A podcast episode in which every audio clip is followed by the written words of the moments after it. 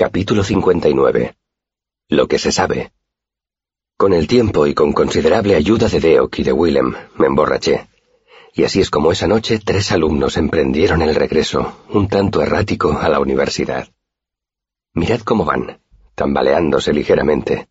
No se oye nada, y cuando la campana de la torre da la hora, ésta no rompe el silencio, sino que lo sostiene.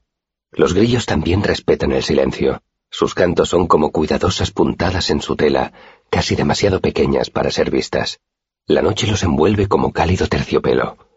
Las estrellas, luminosos diamantes en el cielo sin nubes, tiñen el camino por el que andan de un gris plateado.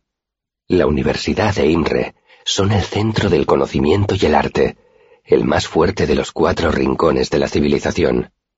Aquí, en el camino que las une, solo hay árboles centenarios y larga hierba mecida por el viento.